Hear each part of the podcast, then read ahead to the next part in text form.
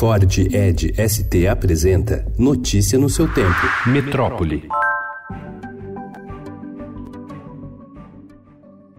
Tontura, náuseas, dor de cabeça e reações alérgicas estão entre os sintomas relatados por parte dos voluntários de mutirões para remover óleo de praias pernambucanas. A situação é apontada até por quem usou máscaras, galochas e luvas. E apesar da recomendação das autoridades de usar equipamento de proteção, é comum ver muitos com os corpos expostos. Unidades médicas já têm criado postos de atendimento nas praias e orientado os profissionais de saúde sobre como lidar com esses casos.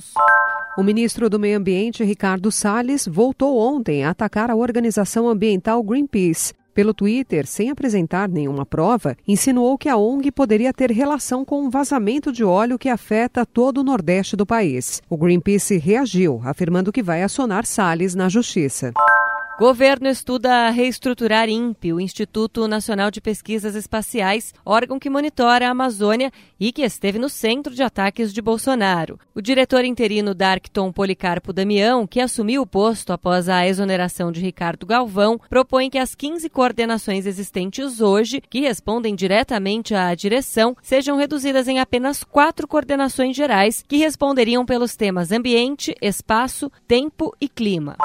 As defensorias públicas do Estado de São Paulo e da União recomendaram à Universidade de São Paulo, a USP, a criação de mecanismos de combate às fraudes na política de cotas étnico-raciais da instituição. A recomendação, último recurso antes da judicialização, foi feita após os órgãos receberem documento elaborado por estudantes com 250 casos suspeitos de fraude nos últimos dois anos.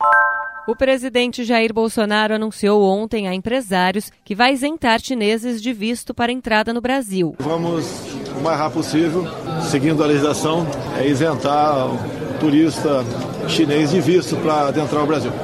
O foco, explicou, será estimular viagens de turismo ou negócios. Notícia no seu tempo. É um oferecimento de Ford Edge ST, o SUV que coloca performance na sua rotina até na hora de você se informar.